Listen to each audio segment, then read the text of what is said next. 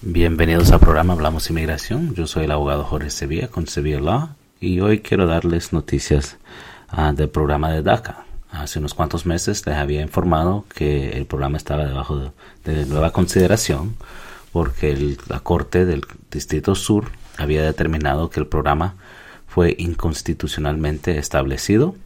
El caso fue apelado a la Corte de Apelaciones en el 5 Circuito y ellos después eh, regresaron el caso al Distrito Sur de Texas para que se determinara que la nueva regla que implementó la administración de Biden en el 2022 para establecer y codificar el DACA a determinar si esa regla le dio validez al programa. Este mes, lamentablemente, el mismo juez del Distrito Sur de Texas determinó que las regulaciones que fueron implementadas en el 2022 no fueron constitucionalmente establecidas. entonces, ahora el programa de DACA es encontrado que no tiene fuerza y que no es válido. entonces, ¿qué va a pasar? Pues personas que están incluidas en los 580 mil personas que tienen DACA en este momento van a poder continuar de renovar su estatus de DACA y su permiso de trabajo y lamentablemente las personas que pudieran calificar, que era estimado que por lo menos 400 mil personas iban a ser elegibles por la primera vez en obtener DACA, no van a poder aplicar para el programa. So, a este punto, ¿qué es lo que pasa?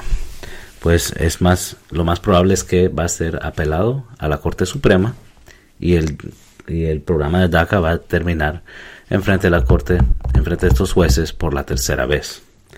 Inicialmente, la primera vez, la Corte Suprema determinó que el programa no fue establecido constitucionalmente por, por administración de Obama y tenían que averiguar una manera de cancelar el programa y de, descontinuar ese proceso. Después, en el 2020, la Corte Suprema determinó que la manera en que la administración de Trump estaba tratando de deshacerse del programa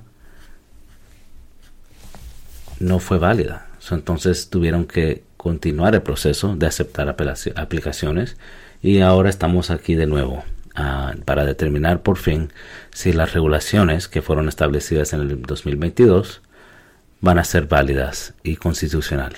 Entonces vamos a esperar a ver qué pasa y les quiero agradecer mucho por estar sintonizados en mi programa. Hablamos de inmigración.